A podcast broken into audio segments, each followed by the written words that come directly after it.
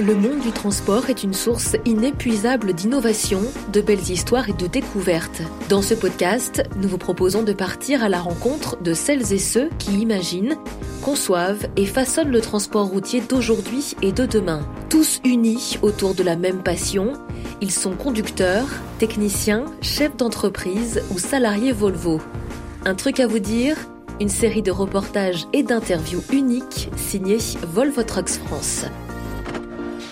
Direction Toulouse pour rencontrer Fabien Calvet, celui que certains appellent Monsieur Camion. Il nous a reçus avec simplicité et sympathie pour nous parler de sa passion, de son histoire et de sa vision du monde du camion. Ici, c'est un atelier un peu particulier c'est-à-dire c'est un atelier poids lourd comme on pourrait en trouver euh, partout en France, si ce n'est qu'ici on construit et on entretient et on répare des, camions de course. Donc euh, pas les camions euh, qui vont tous les jours sur, sur la route, bien qu'il en passe de temps en temps ici faire, faire quelques bricoles. C'est vraiment dédié aux camions de compétition.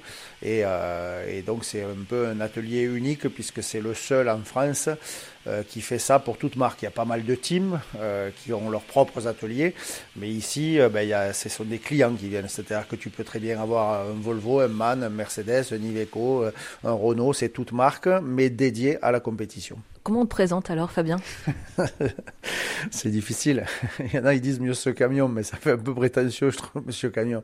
J'ai plusieurs casquettes. Euh, ben, moi, je me présenterai juste un passionné du camion. Alors évidemment, si mon cœur de métier reste le journalisme, et depuis 35 ans maintenant, euh, le, monde de la presse et de tout ce qui tourne autour du, du camion. Alors maintenant, parler de presse, c'est un peu difficile parce qu'on fait beaucoup de, les réseaux sociaux, les vidéos, le magazine évidemment, France Route, euh, mais avant tout passionné de camion, euh, avec plein d'activités dans le camion, puisque je suis aussi président au sein de la Fédération française du sport automobile de la branche camion. Euh, donc on est, en charge de l'organisation des, courses, ben, comme le 24 heures du Mans, le, Mans camion, le Castellet, Nogaro, enfin toutes les grandes épreuves. Mais bon, c'est un peu... je suis avant tout un passionné du camion. Après, toutes les fonctions, euh, c'est accessoire. J'ai jamais eu l'impression de travailler. Donc, euh, je vis juste ma passion. J'ai la chance de vivre ma passion. Alors justement, il y a plein de photos ici. On est dans, dans le seul bureau hein, de cet atelier parce que le reste, c'est un atelier. Ouais, c'est du temps perdu. Là. Le bureau, c'est pas là où on est le plus. Oui, mais il y a quand même des souvenirs ici et des qui datent maintenant ces souvenirs. Ben, avec Pascal, euh, c'est vrai que bon, c'est une, une, longue histoire. On s'est connus, je crois qu'il avait 15 ans. moi, j'en avais un peu plus. Il était à l'époque apprenti chez Iveco, euh, mécano, et moi, j'ai démarré chez Iveco. Mon premier camion de course, c'était avec Patrick Châtelain, avec le Team Truck Toulousain. On était, euh, ben, moi, j'étais gamin Hein, aussi, j'avais 17, 18 ans, on était vraiment euh, au, tout début et, et, en tant que passionné, ben, c'est vrai que ça a matché de suite et Pascal a intégré l'équipe. Il a commencé en tant que mécano et après, je crois que c'est en 1995 euh, ben, qu'on a décidé de partir tous les deux euh, dans, le, team FC compétition, hein, Fabien Calvé compétition, et on a démarré l'aventure comme ça. Et c'est vrai qu'il y a pas mal de, de photos qui retracent voilà, ces, plein de photos de camions de course. Là, on est, on est en plein dans ces années-là.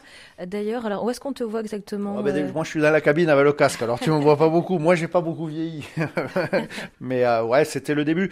C'était un peu particulier comme époque parce que quand on a démarré avec le Team Truck Toulousain, c'était un team amateur et avec euh, aucune ambition professionnelle, dire euh, on faisait ça vraiment pour s'amuser euh, le week-end après le boulot, etc. Par contre, en 95, quand on a, monté cette société avec Pascal, c'était quand même, on avait une autre optique. On, on était jeunes, on était motivés, et nous, on voulait en faire notre métier. Et à cette époque-là, ça paraissait un peu fou de dire que tu voulais faire de, de, de la course de camion ton job bah parce qu'on a été vraiment euh, des compétiteurs et on voulait gagner. Enfin, moi, je voulais gagner. J'avais que ça dans la tête. Euh, quand j'ai démarré, euh, on a démarré sans rien, sans argent. Hein. Il faut, faut, savoir qu'on allait sur les grands prix avec un sac à dos et un sac de couchage. Hein, et, et, on a tout construit nous-mêmes. On n'a pas touché le loto, on n'a pas tué notre grand-mère pour avoir l'héritage. C'était vraiment la, la, pure passion et le travail. Et après, c'est vrai que ça a été des concours de circonstances, des opportunités. Mais le, la seule la seule vraie clé du, truc, ça a été le, travail et beaucoup et beaucoup de travail. Et à cette époque, avec Pascal et, Xavier euh, Mêlé, notre, euh, notre pilier de, ce team à, l'époque, on était trois. on était euh, trois, trois jeunes, surmotivés, qui a réussi à concurrencer les gros teams professionnels. Quand on gagne le, Mans, et puis bon, quand tu parles des 24 heures, tu dis, on était privé en, 96, c'était avec ce camion, on était, c'était le team La Seine poids lourd à l'époque, c'était pareil, une grande, grande histoire d'amitié, de sincérité des, des, partenaires qui nous ont suivis toujours. On gagne, on gagne trois jeunes face à des écuries comme Mercedes, MAN qui étaient là. Et nous, on n'avait pas de marque, on n'avait rien, on avait un Phoenix, donc ça ne veut pas dire grand-chose. Et on arrive à gagner face à ces gens-là. Et ça nous a propulsé. Les, gens comme Tudor, enfin, euh, c'est des batteries, euh, nous ont suivis. On a, l'ascension, elle s'est fait relativement vite. Puis on est parti en Europe. Et on a commencé à, à gagner des courses en Europe. Euh, dès, dès la deuxième saison, on était vice-champion d'Europe. Enfin, c'est allé quand même super vite.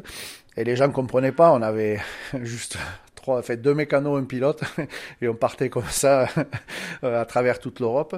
Et c'est vrai que ces photos-là, c'est, c'est beaucoup de beaux souvenirs. C'est, je pense que ça marque une vie, ça. On sent l'émotion? Ouais, j'ai presque la larme. Mais comment on tombe dans le camion? Euh, C'est quoi le, le déclencheur pour être tombé amoureux du camion et de son univers? Je sais pas trop parce que j'en parle avec mes parents. moi j'étais trop petit, mais dès, que j'ai gamin, euh, c'était Brouma, camion. Euh, c'était voilà, il fallait des camions, des jouets. Je voulais pas de voiture, je voulais des camions. Donc il y a bien dû avoir un truc à la base, hein, mais euh, je sais pas, c'est un peu le hasard. Et puis après c'est les, rencontres. Moi j'avais mes voisins dans le Tarn euh, André qui me prenait dans son berlier euh, quand j'avais 10 ans. Ouais, j'étais gamin, j'avais 10 ans. Au lieu d'aller jouer au foot avec tout le monde, moi je voulais aller faire du camion avec mon voisin au volant du berlier. Quoi. Donc euh, ça s'explique pas. Quoi. Je veux dire, c'est comme ça. C'est une passion. Une obsession peut-être. Alors ici, on est dans un endroit qui est chargé d'histoire. Euh, il y a ce bureau avec toutes ces photos, mais il y a l'atelier en bas où on entend travailler. Il y a du monde hein, qui travaille. Qu'est-ce qui travaille ah peu. bah, il faut travailler. on peut aller les déranger un petit peu. On peut aller voir comment ça fonctionne. Allez, bah, je te suis. On descend à l'atelier. Alors ça risque de faire un peu de bruit, mais bon, ça fait partie des ateliers. Ils vont être à la pause là juste, tu vois. C'est un endroit qui avait du sens. En plus, tu vois, ils sont au café en plus. Tu vois. Ils sont vraiment au café. On dit on va, on va, voir, on va les voir travailler, ils sont au café. Non, mais oh. là, on est dans l'atelier. Donc, du coup, on était au bureau, on est descendu dans l'atelier. Alors là, la particularité aussi des, des camions de course, euh, les, gens qui font de la course automobile ou de la moto, euh, euh, tu vas au magasin Ducati, tu achètes ton pot d'échappement, ton machin, tu vas chez Renault Sport, tu achètes ton kit Clio, RS, machin chouette. Ben, dans le camion de course, ça n'existe pas. Il faut tout construire. Donc, tout. C'est-à-dire euh, bah, Du châssis. Alors, il y a les rails de châssis euh, qui réglementairement doivent être euh, standards, qui viennent d'un constructeur. Mais après, toutes les traverses, les, les, bras de suspension, les, les tout doit être fabriqué. Parce que tu vas pas au magasin dire tiens, voilà, je voudrais telle pièce ou telle pièce, telle traverse. Non, ça n'existe pas. Il faut la construire. Et donc, ici, on, fait tout. Vous faites tout, en fait, ici. Voilà. Ici, bah, si, on, si on se balade au, sein de l'atelier, il y a aussi bien des tours, des fraiseuses, des des, postes à souder, des, trucs pour découper le métal. il y a vraiment des scies circulaires, des presses. Il faut tout fabriquer. Et il faut surtout euh, beaucoup d'ingéniosité. Parce que là, par exemple, on est en radio, on ne voit pas, on a un corps de pont. Alors évidemment, c'est un corps de pont standard, puisque le règlement demande à ce que ça soit une pièce standard. En revanche, on va la rendre euh, plus compétitive. On va l'alléger, on va la renforcer à des endroits, on va la, euh, pour que ça résiste à la compétition. Donc d'une simple pièce brute euh, qui paraît basique comme ça, on va en faire une vraie pièce de compétition et quelque part presque une œuvre d'art parce que c'est ce qui va faire la différence si tu gagnes ou tu gagnes pas. Donc il faut vraiment, ils sont pas juste mécaniciens, nos techniciens ici, ce sont des, hommes à tout faire. Ils savent aussi bien souder, meuler, couper, avoir l'ingéniosité de dire tiens si on va faire passer c'est comme ça, comme ça. Euh, là, par exemple, il y a un camion qui est en construction, un camion neuf. Euh, il y avait des, problèmes techniques. Euh, ou si on veut ben, le rendre plus compétitif, ça passait pas. Il faut trouver comment tu vas faire passer la colonne de direction entre les pieds du pilote sans que ça prenne de risque. Donc il faut vraiment concevoir de A à Z.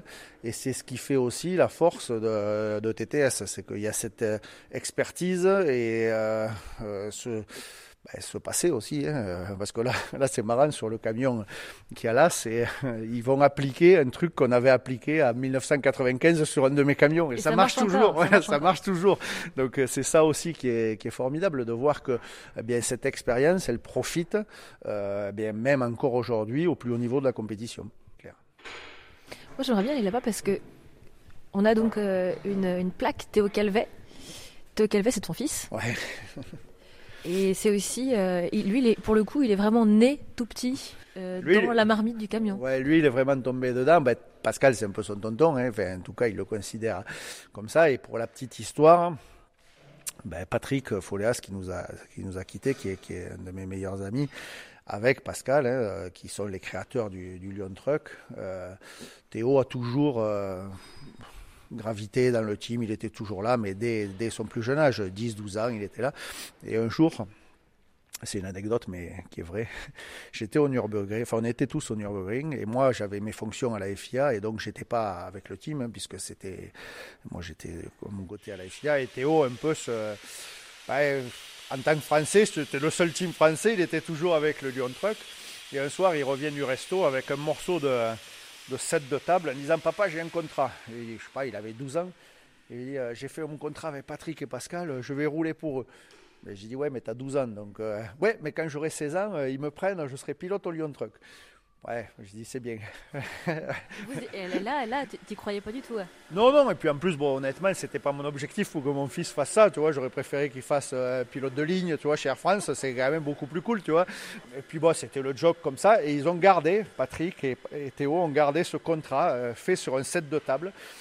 Et euh, bon, les années passent, et à 15 ans, faut surtout pas le dire, ça, ça reste entre nous, parce qu'on n'a pas le droit de rouler à 15 ans, c'est 16 ans l'âge légal. Et un jour, le Lyon Truck essaye des pilotes à, Albi à la fin de la saison. La saison était finie, ils louent le, circuit, ils essayent des pilotes.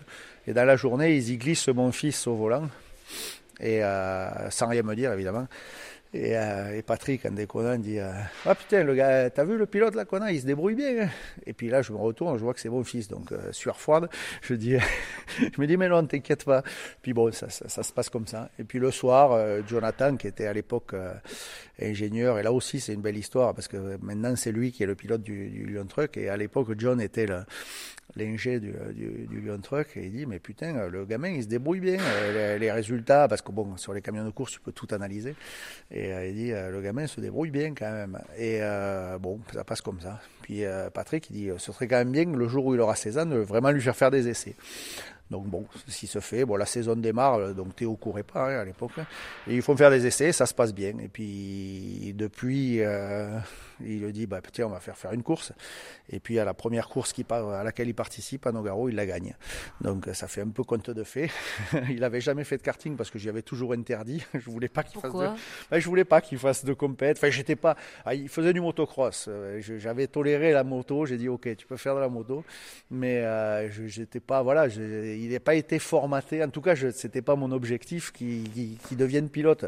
Et j'avais toujours interdit le karting, tous les trucs qu'il voulait faire. J'ai dit non, non si tu es bon, tu as le temps, tu seras bon quand tu seras bon, il n'y a pas besoin de... Et tu avais raison au final. je ne sais pas si j'avais raison, mais bon, en tout cas, ça prouve bien que si tu veux le faire, tu le fais. Et bon, il, a gagné cette course, après il n'a jamais quitté le, Lyon Truck, il a continué, dès, l'année d'après, bon, il a fait la saison complète, ça a marché. Et après, il a été euh, repéré par une écurie internationale, il est parti à, l'international, il a été champion de France, champion d'Europe junior, parce qu'il a que, ben, il aura 22 ans demain. Donc, euh, donc il est encore très jeune. Euh, mais bon, pareil, il est parti dans une autre écurie, mais en gardant toujours d'excellentes relations avec, Patrick, avec Pascal, qui reste la famille. Il est là chez lui, euh, il, travaille avec Pascal tous les jours, parce qu'il a aussi une entreprise de transport, il est dedans. Quoi. Et c'est pour ça qu'il y a des, encore de beaux souvenirs de Théo ici, parce que ses premiers camions, il été construits ici aussi l'univers du camion, il t'a jamais, euh, jamais très loin en fait. Hein. Il est toujours présent. euh, euh, quand c'est pas du camion de course, euh, c'est du transport aussi. Ouais, après moi j'ai une petite boîte de transport, mais c'est plus par passion que par, par besoin. Hein. Euh, j'ai trois camions, donc euh, je veux dire, on n'est pas, pas encore dans Robert d'entre-sangles, hein. et puis on n'a surtout pas la, volonté de l'être. Mais euh, ouais, il y a le camion qui est toujours là, et puis pour mon métier de journaliste, hein, qui est quand même journaliste, j'ai commencé à 17 ans. C'est simple, j'étais étudiant, j'ai fait ma première pige à France Rouge, j'avais 17 ans, j'en ai 52 la semaine prochaine, donc ça fait un petit moment que ça dure. Et bon, ça c'est quand même, mais c'est pareil. Ça, je pense que c'est ma plus belle chance d'avoir fait ce métier, parce que c'est aussi ce qui m'a permis de, faire tout le reste autour et de le journalisme. Enfin, c'est juste un rêve parce que j'essaye tous les nouveaux camions, je, enfin, je suis toujours aux avant-premières, on découvre tout, on, peut aller partout, on voit toutes les marques, c'est tellement varié, c'est une mine de c'est tellement d'informations qui arrivent. Et là, il faut pas que je le dise, parce qu'après, si un jour mon patron il écoute, il va dire ah bah, j'ai plus besoin de le payer. Mais je veux dire, presque, je serais prêt à payer pour aller travailler, tellement ça me, tellement ça me plaît. Donc, euh, on le voit à travers les vidéos. Pourquoi nous Bon, pendant 30 ans, on a fait du, magazine papier. Euh, et bon, France Route est de loin le, le leader du marché. Hein, euh, et, c'est vrai que ça cartonne plutôt bien. Même pour de la presse papier, on résiste plutôt bien, hein, puisqu'on vend encore euh, plus de 20 000 magazines par mois. Donc, c'est pour de la presse écrite, c'est vraiment génial. Mais aujourd'hui, ce qui explose, c'est les vidéos. C'est vous faites YouTube, la chaîne France Route, je veux dire les essais. Euh, tiens, le prochain d'ailleurs, c'est un Volvo. Euh, ça, ça, cartonne. Pourquoi? Parce que pareil, moi, j'essaye d'être naturel et de de dire ce que je pense et je suis pas là moi pour euh, brosser dans le sens du poil euh, Pierre Paul ou Jacques hein, je veux dire que ce soit un Mercedes un Volvo un Iveco je m'en fous moi c'est un camion il va du point A au point B et on doit dire ce qui est bien ou moins bien ou en tout cas ce que moi je ressens à travers ça. Et je pense que le, les gens qui regardent euh, bah, ils s'y retrouvent et c'est souvent ce qu'on me dit d'ailleurs parce que bon comme on est sur la route au quotidien parce qu'il y a quelques confrères, bon, ils conduisent un camion tous les 36 du mois et ils te donnent un avis. Bon, ça fait un peu rigoler des fois. Euh, nous, on a quand même la chance d'y être tous les jours. Hein. Encore hier, euh, j'étais au volant toute la journée. Demain, j'y serai parce qu'à 8 heures, je dois aller faire un chargement un samedi matin. Donc, je veux dire, c'est pas, on est au, cœur du métier. Et quand on croise dans les restos, quand on mange, les gens, ils le disent parce que moi, je suis pas, euh, moi, je suis leur pote. Enfin, je veux dire, je fais la même chose qu'eux. Je veux dire, juste, j'ai la chance. Que tous les conducteurs. Ouais, voilà, que tous les conducteurs. Et je pense que c'est ça le. Moi, je suis pas plus, pas moins que. Je veux dire, euh, juste, moi, j'ai la chance de, de, de voir d'autres univers, des choses différentes et de, et de, pouvoir les partager. Mais une fois de plus, dans les vidéos ou quoi, on n'est pas là pour leur dire ce qu'ils doivent faire ou pas faire. On est juste là pour partager un moment, une expérience et, et peut-être essayer de leur apprendre une ou deux astuces ou faire, en tout cas, peut-être leur présenter un produit qu'ils connaissent pas forcément. Et après, c'est à chacun de se faire son idée. Nous, on n'est pas là pour leur dire tu dois passer comme ça. Hein. Il y a les politiques pour nous dire ça, ça suffit. Mais alors justement, le, le monde du camion aujourd'hui, parce que ça fait euh, plus de 30 ans que tu le maîtrises, que tu le façonnes, que tu baignes dans cet univers du camion, comment est-ce que tu, tu perçois l'univers du camion et comment est-ce qu'il a évolué? Ben, je ne veux pas faire le vieux con parce que euh, quand tu arrives à un certain âge, tu dis ah c'était mieux avant. Non, ça ce serait un peu. Alors c'est vrai que c'était différent. C'était pas mieux avant, c'était différent. Bien dit. Voilà, c'était différent. Différent à, plusieurs titres. Avant, quand on roulait, ben on avait euh, des disques et puis bon, on a pas toujours été des anges. Hein. Moi, je ne vais pas dire aussi aujourd'hui, on est quand même un peu obligé de tout respecter. Euh, ça n'a pas toujours été le cas. Hein. À l'époque, avec Pascal, on a fait des allers-retours en Allemagne rapides. Et puis bon. Alors aujourd'hui, il y a quand même des, ouais, euh, des normes qu'il faut ouais, respecter. On peut plus faire tout ça. Euh, ce qu'on a eu fait. Et puis bon, moi, je regrette rien. Hein. J'ai rien à cacher. C'est vrai qu'à l'époque, s'il fallait aller en Allemagne, aller-retour non-stop, on le faisait. Hein. Je veux dire, c'était pas le problème. Hein. Je veux dire, mais bon, aujourd'hui, on peut plus le faire. Et bon, c'est peut-être pas plus mal, bien que bon, voilà le monde a changé, on n'est pas là pour dire c'était mieux avant. Mais euh, ce qui est sûr, ce qui a évolué, c'est la façon de faire du transport. Euh, les gens qui font du transport ont évolué. On a vu l'arrivée des pays de l'Est, la concurrence, les prix qui ont baissé les gens qui veulent plus euh, forcément partir une semaine, 15 jours, 3 semaines sur la route parce qu'il y a la vie de famille, parce qu'il y a tout ça. Et ça, ça évolue de plus en plus. D'ailleurs, à ce sujet, le Covid n'a pas fait du bien non plus. Euh, mais après, il y a plein de choses aussi positives parce que si le milieu du transport et la façon de faire du transport, à mon idée, pas forcément évolué dans le bon sens, parce qu'aujourd'hui, on est sur une guerre des prix et je pense que le, vrai drame de tout ça, c'est les centrales d'achat, les supermarchés, la grande distribution, ces gros contrats, ces grosses multinationales qui ont complètement cassé. Aujourd'hui, le, le, transport n'est pas reconnu à sa vraie valeur et on ne paye pas le transport à sa vraie valeur. Quand tu commandes quelque chose sur Amazon et qu'on te dit livraison gratuite, la livraison n'est pas gratuite, il faut arrêter avec ça. Ça, c'est la pire des insultes. Toi, tu fais un métier gratuit, Je veux dire, il n'y a personne qui peut faire un métier gratuit. Je veux dire, c'est dévalorisant de dire livraison gratuite. Non, livraison 10 euros, 20 euros, et euh, tu as une réduction de 20 euros, mais elle n'est pas gratuite, la livraison. Déjà, il faudrait commencer par ça. Donc, que le transport soit reconnu à sa juste valeur. Aujourd'hui, quand on essaye de nous dire, euh, il faut que ça passe sur des trains, des bateaux, des machins, mais arrêtez, je veux dire, euh, ouvrez les yeux. Les camions, ils sont partout, ils font partie de l'économie, c'est la base. Donc, une, une revalorisation du transport, je pense que de là de transport, c'est absolument nécessaire. revalorisation des prix et des tarifs aussi, parce que pour donner envie aux gens de faire ce métier, il faut aussi bien les rémunérer. Les pays de l'Est, on, on, montre toujours du doigt les pays de l'Est. C'est pas eux qui sont fautifs. Pauvre gars qui est au volant et qui gagne 700 euros, c'est pas lui qui est fautif. Lui, il vit dans son pays avec un machin. une harmonisation, elle sera nécessaire à un moment ou à un autre. Autrement, on ira au clash. Et ça, ça c'est grave. Après, dans les points positifs, qu'est-ce qu'on voit? Moi, mon côté journaliste, euh, pour parler de la technique et des camions, quelle avancée mais quelle avancée, quel changement. Même moi qui ne suis pas très vieux, euh, euh, quand on roulait avec des camions il y a 30 ans et les camions d'aujourd'hui, quand on voit ce changement, ces évolutions, les, la technologie qui est arrivée, le confort, le, aujourd'hui tu fais 8 heures en camion, c'est pas comme quand tu faisais 8 heures en camion avant. C'est quoi la différence? Ben, On est dans du confort, les, camions, il n'y a plus de bruit, on est avec la clim, on est avec le chauffage, on est machin. Il y a, tellement de, ils sont tellement agréables aujourd'hui les camions.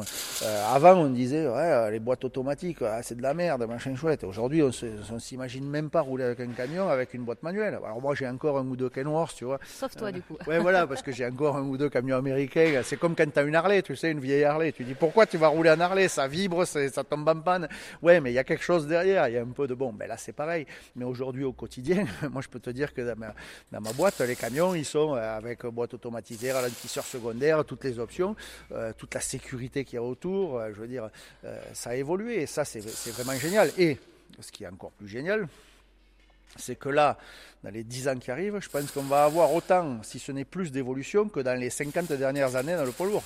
Parce que les changements de l'électrification, tout, ce qu'on connaît, on ne va pas rentrer dans les détails, mais dans les 10 ans à venir, le monde du poids lourd va encore évoluer, va ouvrir des nouvelles opportunités, et il va y avoir de vrais changements de mentalité. Et c'est quoi pour toi justement le camion de demain, le camion du futur? Il n'y en a pas un. Euh, déjà, le camion actuel diesel, il va continuer et continuer encore longtemps parce qu'il faut arrêter cette chasse aux sorcières. Il faut être parisien pour, euh, croire à ça. Je veux dire, euh, le, camion, il sera obligé d'être diesel.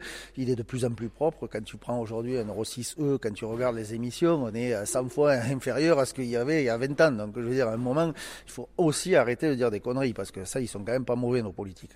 Il y aura plusieurs types de, véhicules et plusieurs missions dédiées y aura de l'électrification, évidemment, euh, comme dans la voiture, euh, enfin dans tout le, milieu industriel. Mais le problème, c'est pas euh, savoir si ce sera électrique, si ce sera diesel, si ce sera au gaz. C'est pas ça le problème.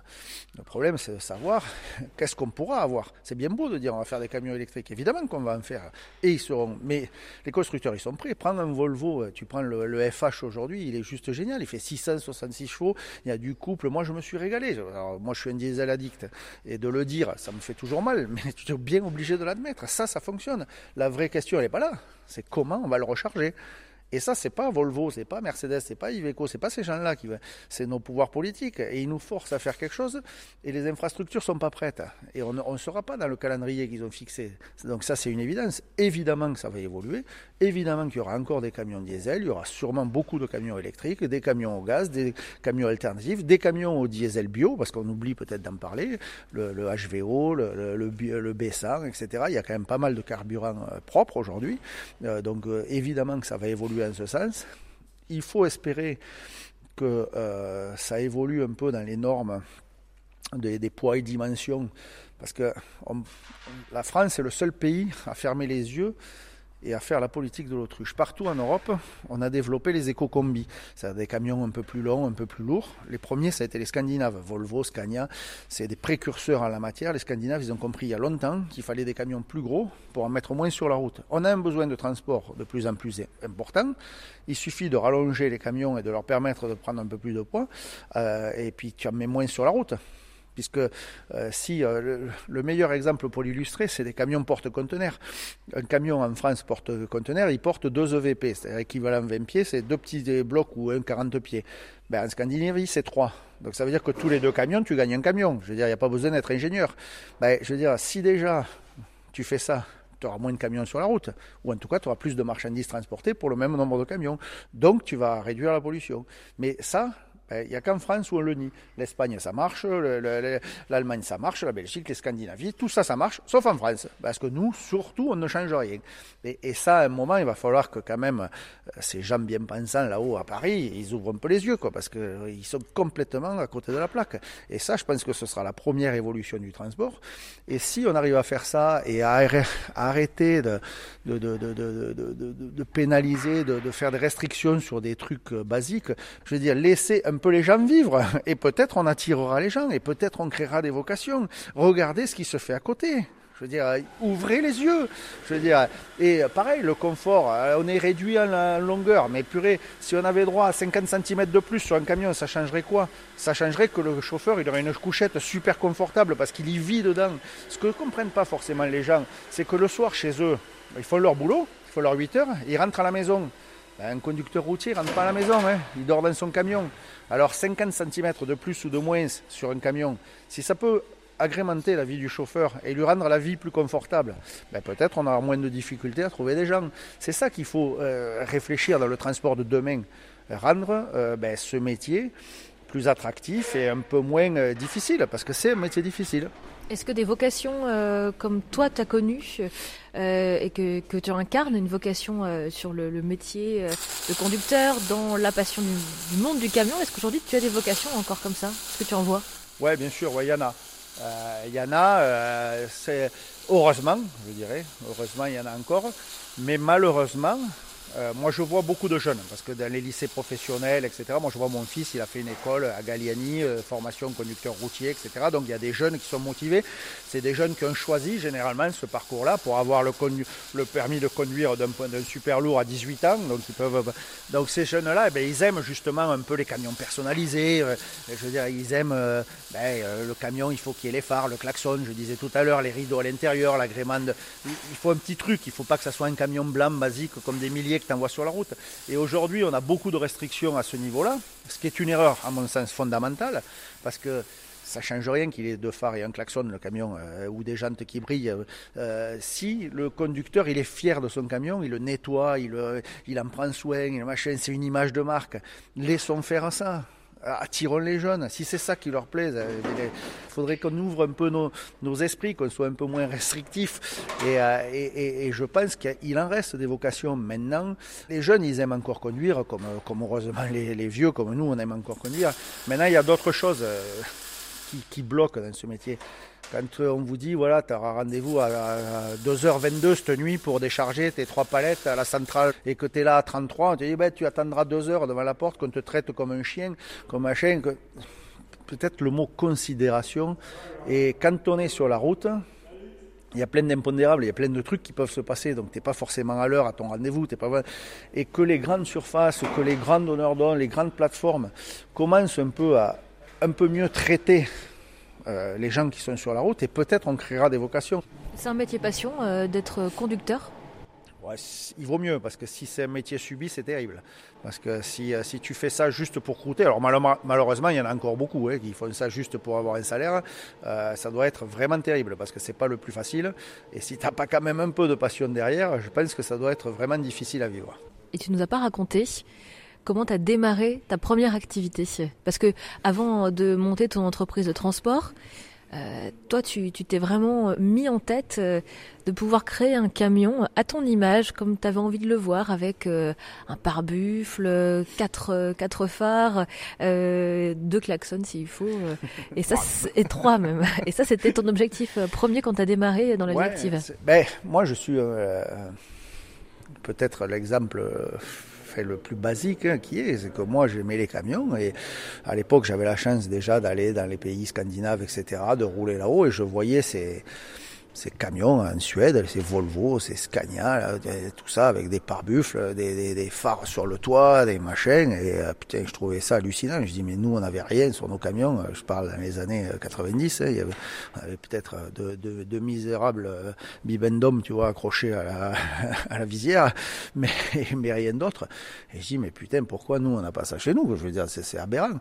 Alors, moi, je me suis pas dégonflé, j'avais 20 ans, j'avais peur de rien. Je, je, je touchais trois mois mot d'anglais. Donc je dis, allez, vas-y, on se lance. Et j'avais un pote euh, qui courait avec moi à l'époque, c'est Boy Overbrink, hein, qui était champion d'Europe, euh, très très connu chez Volvo, une figure chez Volvo.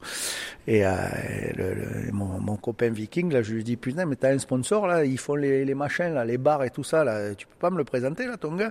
Il me dit, ouais, viens. Et me voilà parti, moi, du haut de mes 20, mes 20 balais, là.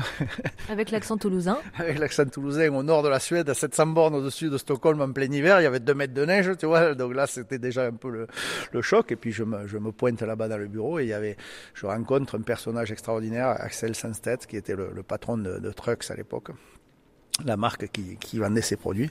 Puis je dis bonjour, voilà, moi je suis français, puis euh, je voudrais euh, vendre des, pare-buffles euh, en France, tout ça. Alors le gars il me regarde, ah ouais, ah vous aussi vous êtes embêté. Je dis embêté avec quoi? Ben les rennes, les, animaux sur la route, vous en touchez beaucoup. nous je dis des fois un chien ou deux, mais, mais pas plus. Mais alors, il me dit pourquoi tu veux mettre un pare-buffle? Ben, Pour faire joli, je dis. Mais il dit nous on les met parce que bon il y a, y a, des animaux, il y a tout ça. Ouais, mais je dis euh, nous aussi en cas ça, peut protéger. Bon, le mec il m'a un peu pris pour un fou et pareil avait les phares, il m'a dit mais il fait beaucoup nuit comme chez nous, là, l'hiver.